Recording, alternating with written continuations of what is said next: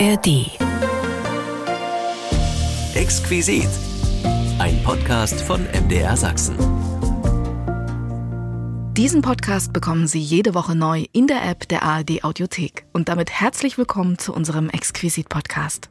Zwei weiße Schuhe mit Kufen und ein Tanzkleid. Und der Traum so mancher kleinen Prinzessin. Der Traum vom Eislaufen. Sie hat ihn für die Größten der DDR wahrgemacht. Und das wie keine zweite. Ausnahmetrainerin und DDR-Legende Jutta Müller. Im Dezember wäre sie 95 Jahre alt geworden. Am 2. November diesen Jahres verstarb Jutta Müller. Wir widmen daher heute dieser ganz besonderen Frau diesen Podcast. Mit Archivtönen, Erinnerungen an die Erfolge ihrer Eislaufschützlinge und mit Erinnerungen ihrer Tochter und Eislaufikone Gabi Seifert. Erinnerungen an Eislauftrainerlegende Jutta Müller. Wenn Sie Fragen oder Anregungen haben, schreiben Sie uns gern eine Mail an exquisit.mdr.de. Ich bin Imme Tröger und jetzt Vorhang auf für Pflicht und Kür.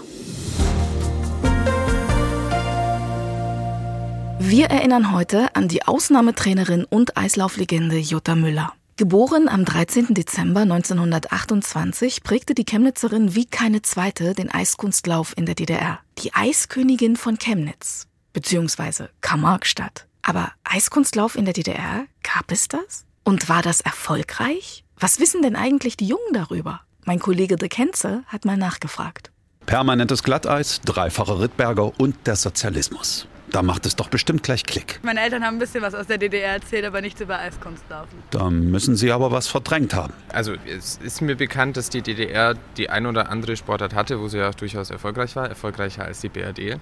Ich meine, Eiskunstlauf gehörte dazu. Also bilde mir ein, dass Eiskunstlauf in der DDR zumindest keine absolute Randsportart war. Randsportart. Der Arbeiter- und Bauernstaat sammelte Olympiasiege, Welt- und Europameistertitel im Eiskunstlauf.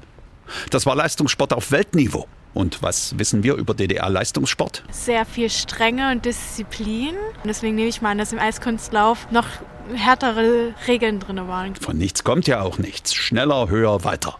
Allerdings Eiskunstlauf, war das jetzt der klassische werktätigen Sport? Ich glaube, jeder mag doch eigentlich Ästhetik und Kunst, oder? Also auch wenn man das vielleicht in so einem etwas autoritäreren Staat nicht so widerspiegelt, aber ganz ohne kann, können auch die nicht. Also es ist vielleicht eine relativ dankbare Sportart, weil das, was man sieht, glaube ich, schön anzusehen ist. Ja, und ich glaube, es hängt schon auch teilweise dann an den Personen. Aha, jetzt kriegt das Thema langsam die Kurve. Ich habe nur gehört, dass die eine Trainerin, die damals in der DDR groß viele Leute rausgebracht hat, vor kurzem gestorben ist. Ich habe es nur im Radio gehört. Da hört man so manches. Jetzt brauche ich aber Namen. Hat die die Witt nicht trainiert? Ja, genau, die Witt. Aber ich weiß den Namen der Trainerin leider nicht mehr. Und das ist total traurig eigentlich. Traurig. Für wahr. Es war nämlich die Müller. Trainiert hat sie auch die Pötsch, die Seifert und den Hoffmann.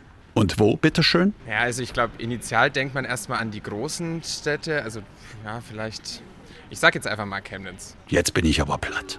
Woher kam denn auf einmal dieses Licht? Weil die recht weit unten in, in Sachsen drin ist und viel Wintersport der sowieso dort oben haben. Eine Stadt, die zeitgleich unten und oben liegt, das macht unschlagbar im Eiskunstlauf.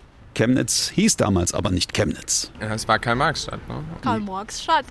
Das weiß nur von der Oma noch. Und machte dieser Name den Eiskunstlauf noch mehr sexy? Irgendwie nicht. Es passt nicht so richtig eigentlich. Aber es war halt so. Eine Tatsache. Und Jutta Müller hat daraus richtig viel gemacht. Eiskunstlauf als ostdeutsche Weltmarke. Glamour made in GDR. Dafür auch von mir als Kufenschreck aufrichtige Bewunderung. Wir erinnern heute an die Eiskönigin von Chemnitz, DDR-Trainerlegende Jutta Müller. Für sie haben wir in unsere Archive geguckt und schauen damit auf das Leben der Ausnahmetrainerin. Jutta Müller wird 1928 in Chemnitz als Jutta Lötsch geboren.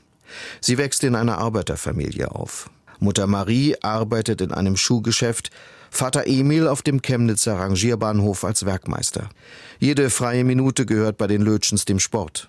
Die Mutter ist Turnerin, der Vater mehrfacher Sachsenmeister im Ringen. Jutta wird in fast allen Sportarten unterwiesen.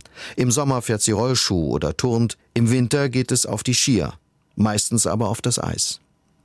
Als Jutta drei Jahre alt ist, wird sie Mitglied einer Kinderballettgruppe. Später tanzt sie auch im Ballett der Chemnitzer Oper, auch übt sie Klavier, Akkordeon und Gesang. Als junge Frau möchte Jutta Lehrerin werden.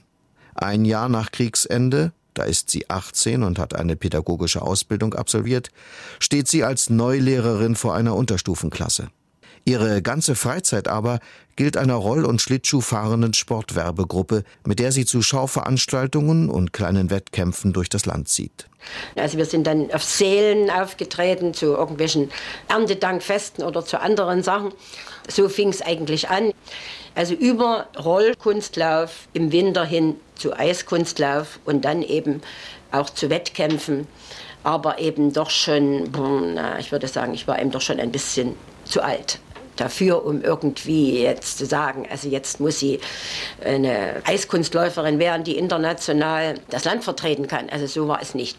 Meine größten Wettkämpfe waren eben dann die Ostzonenmeisterschaften 48, 49, 50 in Schirke, wo wahnsinns viel los war. Wahnsinns viel. Da sind Züge hochgefahren, haben Massen von Menschen hochgebracht und die haben wir dann auch mit Eiskunstlauf Darbietungen unterhalten. Da sind wir also aufgetreten. Es stellte sich dann trotzdem heraus, dass es sicherlich nicht sinnvoll war, uns älteren Mädchen die doch schon, was weiß ich, 22, 23, 24 in dem Bereich waren, weiter zu investieren, sondern lieber von klein auf anzufangen. Und das war eigentlich eine gute Entscheidung, aber für uns eine total traurige Entscheidung, weil wir eben unbedingt weiterlaufen wollten. Wir wollten also noch das Publikum erfreuen und uns selber erfreuen mit unseren Laufen.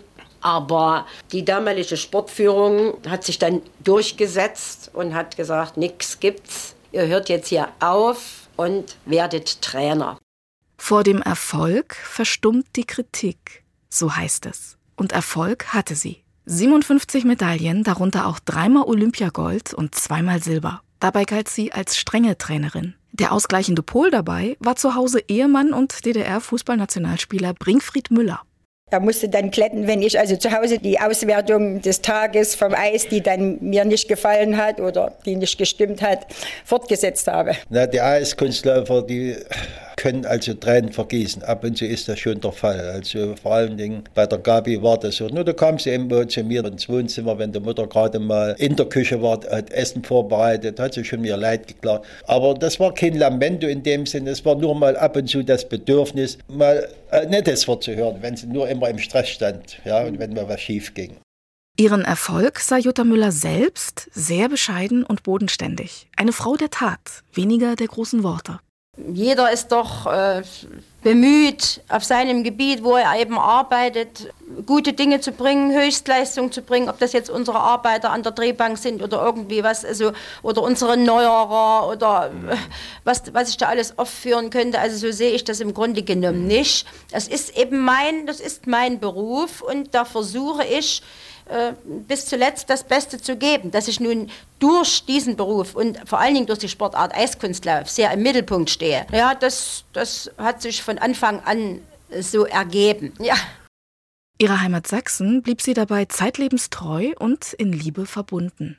Ich liebe meine Heimat, ich liebe die DDR und ich liebe auch mein Karl-Marx-Stadt, würde mhm. ich sagen. Also ich bin eine echte Chemnitzerin, eine echte Sächsin, bin dort geboren und ähm, möchte auch dort nicht weg. Am 13. Dezember wäre sie 95 geworden, aber Jutta Müller verstarb am 2. November diesen Jahres und wir wollen heute an sie erinnern. An eine außergewöhnliche Frau und ihre Verdienste im Eiskunstlauf auf Weltniveau. Und an die Erfolge ihrer Schützlinge. So wie die olympischen Silbermedaillen von Tochter Gabi Seifert und ebenfalls Weltmeister Jan Hoffmann. Und nun warten wir auf die Benotung. Und jetzt sehe ich drüben Jutta Müller, hoch erfreut ist sie. Sie klatscht in die Hände, umarmt Jan Hoffmann. Gestern, da war sie viel nervöser, als es in der Pflichtkür nicht so klappte. Aber jetzt habe ich fast den Eindruck, beide wissen, beide sind fast schon davon überzeugt, der Jan ist Weltmeister geworden. Und nun die Bewertung für Jan Hoffmann. Die 5-8 die 5-9, die 5-8, die 5-9, dann wiederum zweimal die 5-9, zweimal die 5-8 und noch eine 5,9. Liebe Eislaufreunde, Sie können sich freuen. Jan Hoffmann heißt der Weltmeister 1974 und er kommt vom SC Karl-Marx-Stadt aus der Deutschen Demokratischen Republik. Dabei war Jutta Müller ihm aber nicht nur Trainerin auf dem Eis, sondern auch Wegbegleiterin und tatkräftige Unterstützung. Frau Müller ist eine also ganz engagierte Trainerin, die sich im Prinzip um alles, was den Läufer betrifft, sozusagen auch selber mit gekümmert hat. Also das ging also nicht nur um das Eiskunstlaufen, alles drumherum hat sie versucht auch in einer gewissen Weise ein bisschen zu managen. Ob das die Schule war, Internat, wo ich dann untergebracht war und auch Freizeit und wenn wir im Ausland waren und so weiter. Sie hat sich also eigentlich um alles gekümmert, damit also sozusagen alles in den Bahnen läuft, dass am Ende ein erfolgreicher Sportler rauskommt. Das erste olympische Gold ihrer Trainerkarriere holte Jutta Müller 1980 dann Annette Pötsch, die sich noch gut erinnert, wie sie zu Jutta Müller kam. Ja, das war der Wunsch meiner Eltern. Sie, sie waren also der Meinung, dass ich als Kind äh, relativ viel Elan hatte und sie wollten einfach, dass, der, dass die Kraft irgendwo sinnvoll angewendet wird und Sie wollten mich halt gerne zum Sport schicken. Ich weiß, dass äh, zwei Sportarten äh, zur Wahl standen. Und zwar war das Schwimmen oder Eiskunstlauf. Es ist zwar nur von der Materie ähnlich, aber ansonsten ja völlig unterschiedlich. Und der Zufall war halt, dass ich zuerst auf dem Eis stand. Annette Pötsch wurde auch die erste deutsche Eiskunstläuferin, die olympisches Gold holte. Der Lohn der harten Arbeit mit Frau Müller, sagt die Eisläuferin. Eine Arbeit mit System und einem kleinen geheimen Kniff, sagt Eiskunstläuferin Katharina Witt. Das war eigentlich immer sehr clever von Frau Müller. Das hat sie immer äh, von sehr jungem Alter gemacht, dass sie zu älteren, erfahrenen Läufern sich einen Jungläufer dazugeholt hat. Und das war eigentlich, glaube ich, so ein bisschen ihr Geheimrezept, weil damit der junge Läufer mit dann, also nach einem Jahr bin ich dann auch voll integriert gewesen in das Trainingspensum, habe natürlich auch immer unmittelbar Vorbilder vor mir gehabt, also in Anführungsstrichen, weil ich hatte nie in der Art richtig ein Vorbild. Ich wollte immer meinen eigenen Stil finden. Aber man hatte immer Vorbilder vor sich, die halt sehr fleißig waren, Dreifachsprünge schon gemacht haben. Also man hat natürlich immer Läufer vor sich gesehen, die einfach besser sind, als man selber war. Und das war natürlich immer ein Ansporn. Und das war halt sehr, sehr klug von Frau Müller, das so zu inszenieren. Also, dass nicht immer nur Gleichaltrige sind, sondern dass man immer jemand vor sich hatte, der besser war. Von privaten Übernachtungen bei Jutta Müller weiß Katharina Witt zu erzählen und von einer Frau, die beides konnte. Die Dinge beim Namen nennen und Licht in das tiefste Dunkel bringen. Die halt einen wirklich den Spiegel vors Gesicht gehalten hat, die dann auch, dann auch den Finger auf die richtige Wunde gelegt hat und sagen konnte, du weißt genau, warum du hier nicht gewonnen hast, weil das und das und das vorher halt gewesen ist. Also sie konnte das dann schon immer ganz gut analysieren. Aber sie war halt auch jemand, der einen unheimlich gut motivieren konnte. Also sie konnte einen zur Seite nehmen, konnte einen erstmal richtig schön zusammenstauchen, dass man erstmal so ein bisschen ein kleines Häufchen Elend gewesen ist. Aber dann innerhalb von zehn Minuten, also sie hat einen ja nicht da so als Häufchen Elend liegen gelassen, sondern sie hat einen ja dann genommen und dann mit so einer Energie, mit so einer Kraft, mit, mit Worten, also hat sie einen dann wieder aufgebaut, dass man aus ihrem berühmten Trainerzimmer wieder rausgegangen ist und gedacht hat, so, jetzt kann ich die ganze Welt einreisen, jetzt kommt mal alle her, ich zeig's euch. Also das war auch irgendwie faszinierend, also jetzt auch im Nachhinein für mich, wie, wie, ein, wie ein Mensch, wie eine Frau, wie ein Trainer jemanden so ja, beeinflussen kann. Bei Katharina Witt gelingt Jutta Müller auch etwas, das die DDR-Regierung ihrer Tochter Gabi 20 Jahre zuvor verweigert hatte, obwohl sich die Mutter ebenso leidenschaftlich für sie eingesetzt hatte. Katharina darf nach ihrer Amateurlaufbahn Eisrevue laufen. Sie wusste ja auch, dass zwar meine Amateurkarriere auf jeden Fall mit 22 beendet ist, mit Calgary, mit Budapest, ich aber unbedingt weiterlaufen wollte. Ich wusste, ich bin trotzdem noch nicht künstlerisch am Ende angelangt. Ich war halt immer schon eine leidenschaftliche Eisläuferin und wollte das auch weiter fortführen. Und das wusste sie und das hat sie auch unterstützt und ist dann zum DTSB gegangen, damals zum Herrn Ewald und hat dann ein Wort für mich eingelegt und gesagt, die, die müsst ihr da hinlassen, die müsst ihr zur Revue lassen. Ihr könnt die hier nicht einsperren und sagen, jetzt mach mal deinen Beruf. Und, und da war sie eine große Rückendeckung für mich. Mit liebevoller Strenge war sie Trainerin, Wegbegleiterin und Freundin ihrer Schützlinge. Immer dabei um das rechte Gleichgewicht bemüht zwischen Herz und Verstand. Wir erinnern heute an Ausnahme- und Welttrainerin Jutta Müller, die am 2. November verstarb und am 13. Dezember 95 Jahre alt geworden wäre. Europa-, Welt- und Olympiasieger kamen aus ihrer Schmiede. Sie galt als streng und verlangte ihren Eisschülern alles ab. Aber sie war auch Mentorin, Mutmacher, offenes Ohr, Löwenmutter für ihre Schützlinge und Freundin. Und der Erfolg gab ihr recht. Darüber und auch über ihr Leben und ihre Mutter hat meine Kollegin Marion Tetzner mit Tochter und Eiskunstlauf-Weltmeisterin Gabi Seifert gesprochen. Die beiden Frauen sind sich seit vielen Jahren freundschaftlich und sehr vertrauensvoll verbunden. Und daher hat Gabi Seifert Marion Tetzner in dieser besonderen Situation in ihr Leben blicken lassen und von ihrer Mama erzählt. Die Eiskönigin und die erste Eisprinzessin aus Chemnitz, das sind Trainerin und Läuferin und zugleich Mutter und Tochter. Gabi, wie war das, als die kleine Gabi das erste Mal Schlittschuhe unter den Füßen hatte? Kannst du dich da noch dran erinnern? Naja, da kann ich mich schon daran erinnern. Vor allem, weil ja doch in letzter Zeit meine Erinnerungen auch weit zurückgegangen sind, aus gegebenem Anlass. Und da fing es sogar nicht auf dem Eis an, sondern auf den Rollschuhen fing es an. Das war die erste Begegnung mit diesem Sport, den wir ja doch in früherer Zeit immer noch als Ausgleich getrieben haben im Sommer, weil wir ja noch keine Eisbahn hatten und für das ganze Jahr, also wir haben nur im Winter auf den Schlittschuhen gestanden und im Sommer eben als äh, Pendant dann auf Rollen. Und das war, als ich vier Jahre alt war. Das war das erste Mal. Und du hast zu deiner Mutter gesagt, ich will jetzt auch mal, oder hat sie gesagt, komm, wir versuchen es mal? Also da waren ja äh, ganz viele dabei, die auch dann später die Trainerkollegen meiner Mutter waren. Irene Salzmann zum Beispiel, die hatte auch einen kleinen Sohn und wir einfach, wir haben gesagt, naja, was sollen wir jetzt machen? Also machen wir doch auch Rollschuh ran und laufen halt mit. Natürlich mehr aus Spaß, äh, während die Großen das doch schon ein bisschen ernsthafter betrieben haben. Mhm. Ja, wie gesagt, die Anfangsjahre, deine Mutter war da ja selbst noch als Sportlerin aktiv. Aber inwiefern war das für dich damals vielleicht auch schon so ein bisschen Ansporn? Ich glaube, das habe ich damals noch nicht so ernsthaft gesehen. Das war Spaß. Wenn wir dann keine Lust mehr haben, haben wir die wieder abgeschnallt und sind dann in den Sandkasten gegangen und haben dort weitergespielt.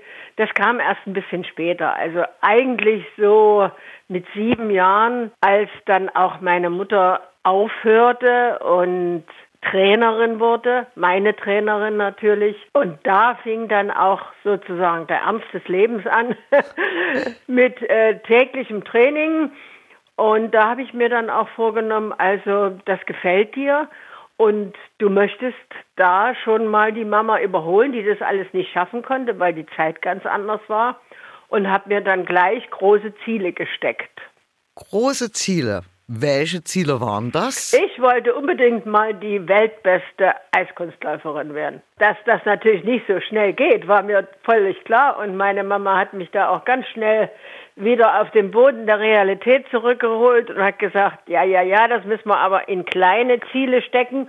Und wenn wir dann mal da als erstes vielleicht eine Teilnahme an einer deutschen Meisterschaft haben, wenn du dort die Beste bist und so weiter. Und dann könnte das auch international klappen und vielleicht klappt es ja dann auch als weltbeste Eiskunstläuferin. Du hast am Ende geschafft, da sprechen wir später noch drüber. Aber wenn wir noch in den Anfängen sind, ähm, du hast es gesagt, äh, Chemnitz-Karl-Marx-Stadt hatte erst äh, ab 1965 eine Eishalle und deshalb wart ihr bis Mitte der 1960er Jahre wochenlang in Berlin.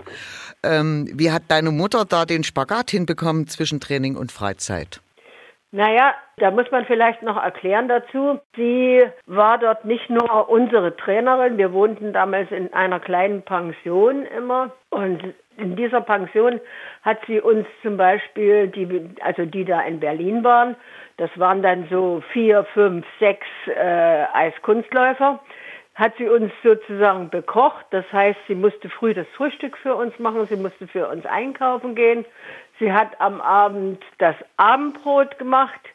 Äh, mittags sind wir in der Kinder- und Jugendsportschule ebenfalls verpflegt worden in Berlin. Da musste sie das, sich nicht drum kümmern, aber immerhin, also für sechs Kinder Essen machen und die dann auch vielleicht noch am Wochenende bespaßen, äh, war schon eine ganz schöne Leistung und natürlich auch für die anderen als Mutterersatz noch dienen. Ich hatte ja meine Mama immer mit, aber natürlich hat der eine oder andere auch mal Heimweh bekommen und da musste meine Mutti dann trösten. Das war schon eine ganz schön schwere Aufgabe. Wir haben schon drüber gesprochen. Also es gab so den Plan, Step by Step, äh, dass die Gabi sich der internationalen Weltspitze nähert und diese am Ende auch erobern soll oder wird. Der internationale Durchbruch war ja 1965 in Moskau. Warum? In Moskau, also ich muss da vielleicht noch was dazu sagen. Ich bin immer gern schon in äh, der Sowjetunion, wie das damals hieß, gelaufen. Ich hatte ein tolles Publikum, die haben mich von Anfang an gerne gemocht. Ich hieß dort immer Nascha Gabi, also ich wurde da immer mit Blumen schon begrüßt und es war schon mal von der Atmosphäre her sehr schön und ich habe mich sehr wohl gefühlt, habe dort die beste Kür mitgelaufen. Also das war so richtig, ja, einfach der Durchbruch, den ich gebraucht habe, um dann auch international noch weiter nach vorne zu kommen. Also die beste Kürleistung. Ihr musstet damals ja auch noch die Pflicht laufen. Das war ja eher nicht so mit Spaß verbunden, ne? Naja, das lag mir nicht so richtig gut. Ich war da immer sehr, sehr quirlig. Man musste ja die Pflicht stundenlang wiederholen, also diese langweiligen Reiseziehen immer wieder. Wobei ich sagen muss, die letzten zwei Jahre, da mochte ich das eigentlich, weil vielleicht war ich da dann ein bisschen erfahrener, erwachsener geworden. Also diese Geometrie immer so genau hinzukriegen, ist schon nicht einfach. Und es hat mir Spaß gemacht, dass ich das dann doch, nachdem wir es sehr, sehr viel gebüffelt haben, doch so hingekriegt habe. Aber natürlich, es waren viele Jahre äh, vergebens, die man äh, nicht mit so einer langweiligen Pflicht hätte verbringen müssen.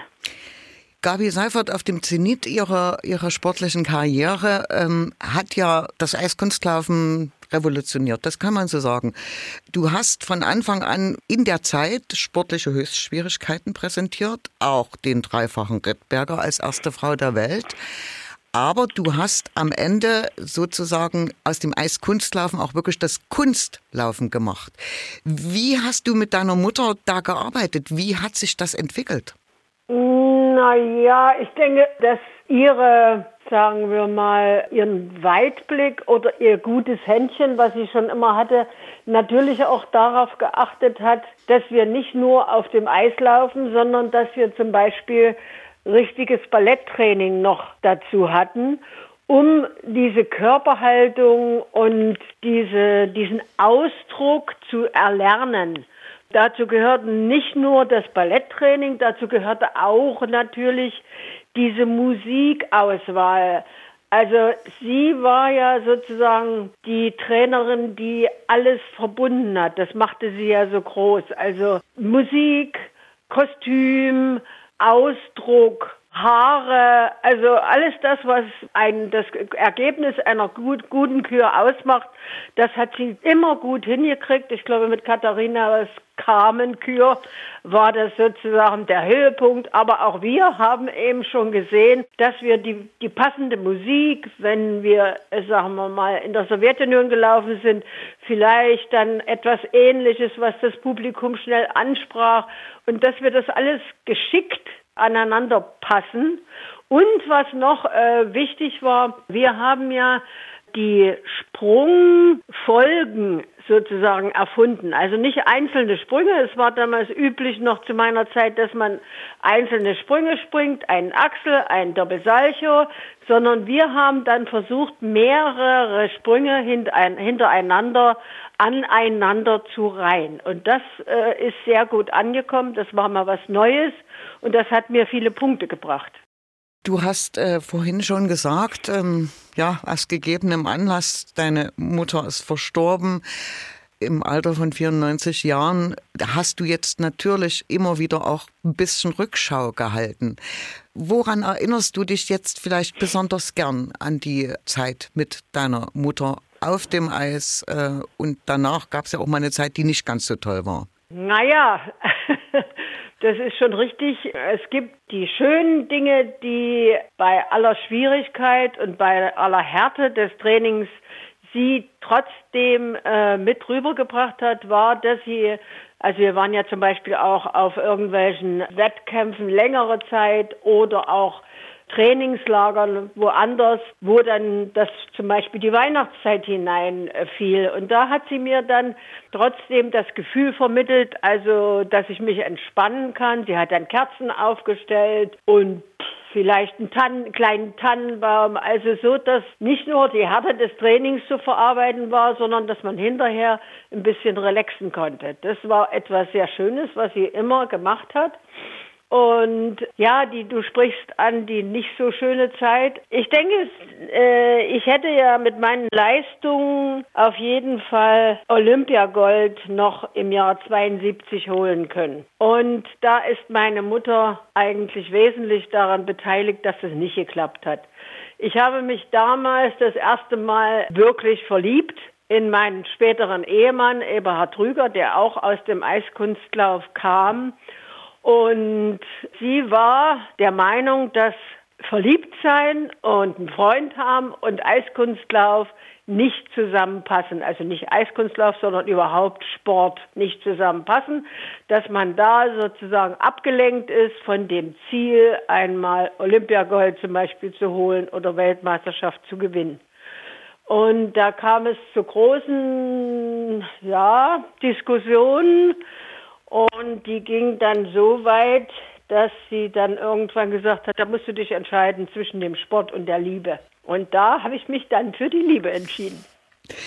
Äh, ich habe späterhin das Gefühl gehabt, es gibt ja auch äh, die, die Fernsehbilder von damals, von deiner Verabschiedung vom aktiven Leistungssport, äh, wo Jutta Müller schon auch Tränen in den Augen hatte. Ähm, hat sie das irgendwann vielleicht sogar ein bisschen bereut, dass sie da so dich vor die Entscheidung, dir die Pistole auf die Brust gesetzt hat? Ich muss da ehrlich sein, das hat sie, glaube ich, damals nicht verstanden. Und da glaube ich, viel, viel später vielleicht hat sie es irgendwann registriert, aber damals auf jeden Fall nicht. Ich glaube, da war sie einfach nur traurig, dass die, so eine große Eislaufkarriere äh, so abrupt beendet ist. Aber verstanden, dass sie sozusagen der Nagel da in der Wand war, das hat sie nicht. Sie ist aber späterhin dann eine liebe Oma auch gewesen oder geworden und dann gewesen. Ähm, deine Tochter Scheila ist ja ähm, sozusagen groß geworden, als du auch in den 1970er Jahren ähm, Auftritte hattest, unterschiedlichster Art in verschiedenen Fernsehshows im DDR-Fernsehen. Und ähm, da musstest du dich auch irgendwie fit halten und da ist die Oma dann auch eingesprungen, oder? Und hat auch die Scheila betreut. Wie war das? Ja, das kann man ihr auf jeden Fall nicht nehmen. Also eine liebevolle Oma war sie auf jeden Fall. Ich denke mal, da konnte sie das ausleben, was sie sonst nicht sein durfte, weil sie ja doch die gestrenge Trainerin immer war und auch sein musste. Und hier konnte sie einfach mal, naja, das machen, was auch in ihr war offensichtlich, eben spielen und Zeit verbringen und Geschenke machen und da hat meine Tochter sehr viel davon abbekommen und da war ich auch sehr froh darüber. Du hast äh, dann 1985 mit der Eröffnung des neuen Friedrichstadtpalastes in Berlin äh, eine wunderbare Rolle ausüben können. Leider nicht allzu lang, weil mit der Wende wurde das alles wieder ähm, abgewickelt. Aber du hast äh, ein Eisballett aufgebaut im Friedrichstadtpalast. Wie ist es dazu gekommen? Ja, ich bin äh, eingeladen worden von dem damaligen Intendant Wolfgang E. Struck zur Eröffnungsfeier zu laufen im Friedrichstadtpalast. Da gab es also eine kleine Eisbahn, die aus dem Keller hochgefahren wurde. Und da hat er mich gefragt, ob ich da mitlaufen möchte. Hab, natürlich habe ich gesagt, das freut mich sehr. Und im Nachhinein habe ich ihn gefragt, haben Sie denn jetzt schon mit dem Eis überhaupt irgendetwas vor in der Zukunft? Ich könnte mir vorstellen, dass man da eine kleine Eisrevue installieren könnte. Und da hat er gesagt, nein, habe ich eigentlich nicht. Und da habe ich gesagt, da würde ich mich gern zur Verfügung stellen. Und so ist es dann auch gekommen. Also ich habe mir Eiskunstläufer aus den früheren Jahren, die also schon gut Eiskunstlauf, die Grundeigenschaften konnten, aber dann aus irgendwelchen Gründen ausgeschieden sind, zusammengesucht. Und es war eine kleine Gruppe von 20 Läufern ungefähr, die alle nicht dort angestellt waren, wie das Ballett im Friedrichstadtpalast, sondern die alle ihrem Beruf nachgingen, ob jetzt Stewardess oder oder Friseuse und dann eben am Abend gelaufen sind. Und ich bin ebenfalls noch oft dort gelaufen. Hat mir viel, viel Spaß gemacht, obwohl es eben sehr klein war und man nicht viel machen konnte. Aber ja, wir hatten einfach jahrelang sehr viel Spaß. Ich habe sogar noch eine Kindergruppe installiert, die dann auch in den Programmen aufgetreten ist. Also das hat mich doch ein bisschen entschädigt, dass ich nicht zu Holiday und Eis durfte. Hm, ein bisschen entschädigt, aber es war natürlich nicht der Ersatz, das kann man sicher so sagen, Gabi. Und nach der Wende hast du wieder gezeigt, dass du eine Kämpferin bist. Ähm, das war nicht einfach, wie gesagt, abgewickelt, ne? das äh, Palett und die Truppe im Friedrichstadtpalast. Dann hast du dich in den letzten Jahren auch intensiv um deine Mutter gekümmert, die in Chemnitz äh, zu Hause war, hast sie regelmäßig besucht und dann nach Berlin geholt, äh, weil sie in deiner Nähe sein sollte. Und jetzt hast du dich auch gekümmert, dass äh, sozusagen das Andenken an sie, sie ist ja Ehrenbürgerin in Chemnitz, hier in Chemnitz auch erhalten bleiben soll. Was stellst du dir da vor? Ja, es wäre natürlich sehr schön. Also wir haben äh, das alles aufgehoben, was so ihre kleine Wohnung, das heißt also ihr Wohnzimmer betrifft, da wo sie sich sehr wohl gefühlt hat, wo auch viele Ehrungen an der Wand hingen, äh, viele Bilder, die gemacht wurden. Auszeichnungen, die sie bekommen hat. Alles das ist jetzt im Moment im Sportmuseum aufgehoben und ich hoffe, dass doch die Stadt Chemnitz dieser hervorragenden Frau, die also hier äh, Eiskunstlaufgeschichte geschrieben hat, es dann noch einen gebührenden Platz gibt, wo nachfolgende Generationen sich das ansehen können und dass diese Jutta Müller Ehrung immer dann, sagen wir mal, auch als Vorbild oder als Erinnerung zu sehen ist für viele, viele nachfolgende Menschen. Hm. Du hast äh, gerade einen halbrunden Geburtstag gefeiert.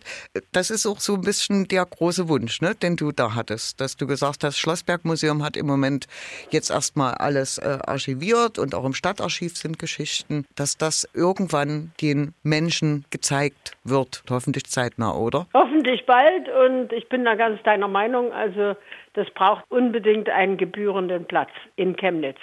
Weil das war ihre Stadt, ja, und da wollte sie sein. Vielen Dank für das ausführliche Gespräch, was wir hier geführt haben. Ich wünsche dir für die Zukunft vor allem natürlich Gesundheit. Das ist immer das Wichtigste. Vielen lieben Dank und an alle Chemnitzer einen ganz lieben Gruß aus dem winterlichen Berlin. Bei ihr trainieren zu dürfen, war auch immer so die Garantie, dass man doch irgendwie zu Erfolg kommen kann, sagte Olympiasiegerin Annette Pötsch einmal. Wir erinnern heute an die am 2. November verstorbene Grand Dame des Eissports der DDR. Eng verbunden mit dem Namen Jutta Müller natürlich auch immer ihre Tochter und Eiskunstlaufstar Gabi Seifert.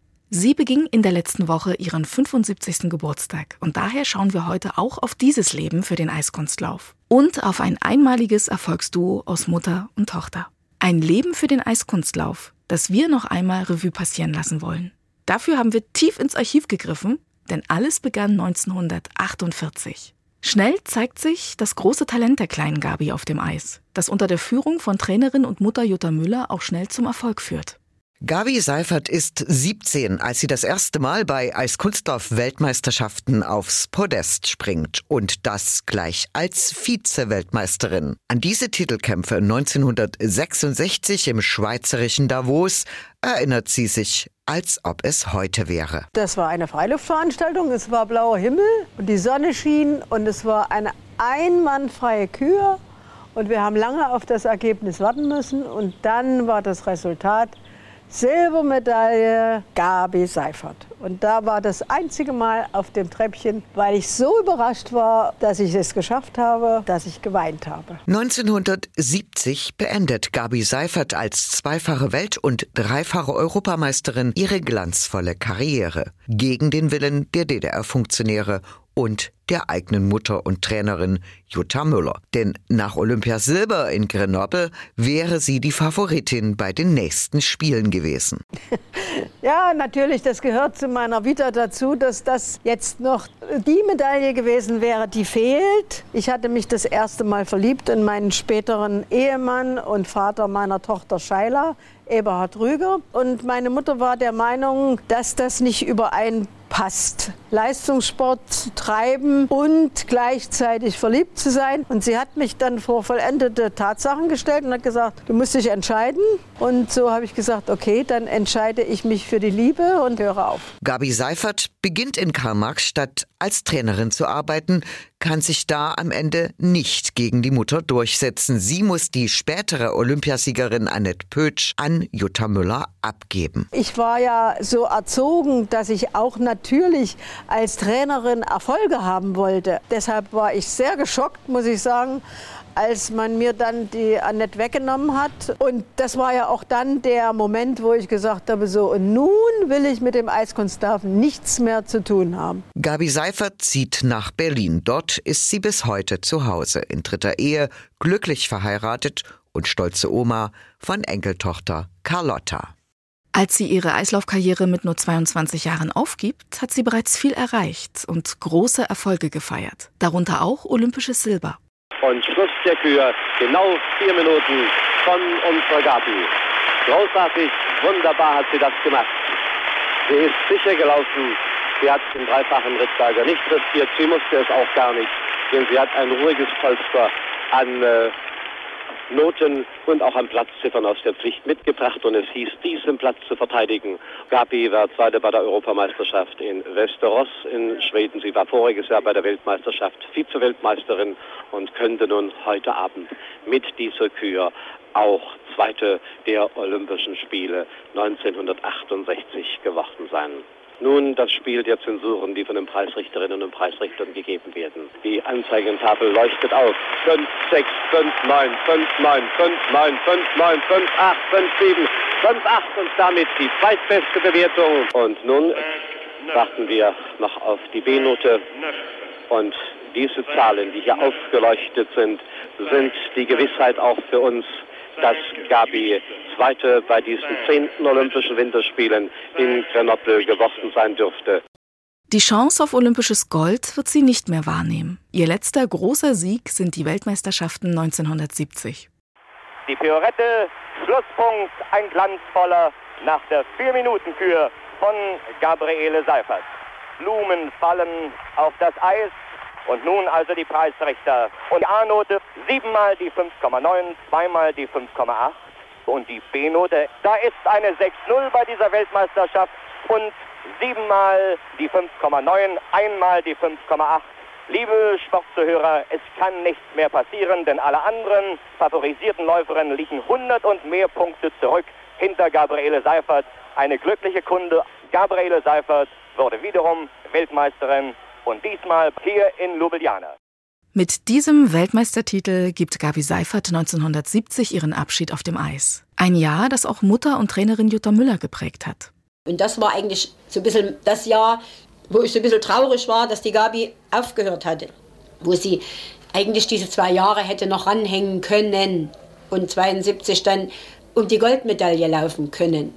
70 hat sie aufgehört, war ihr letztes Jahr mit äh, eigentlich keiner großen Konkurrenz. Damals war ja Konkurrenz Schuba und Almaschi. Schuba wurde ja dann Olympiasiegerin. Ich musste es akzeptieren. Gabi hatte eben, äh, wie man so sagt, sie wollte mal tun und lassen, was sie wollte und nicht äh, reglementiert werden durch ein Sportprogramm.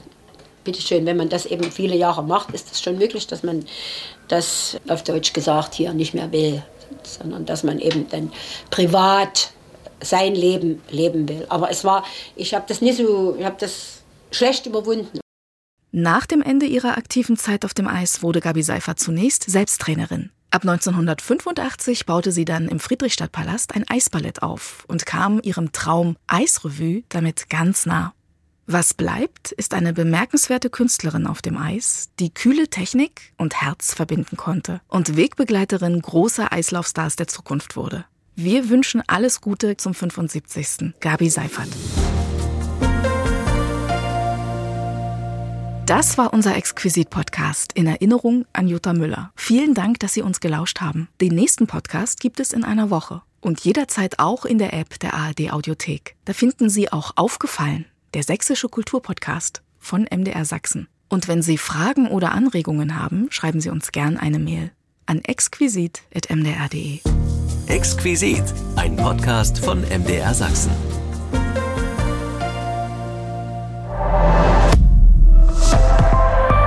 ARD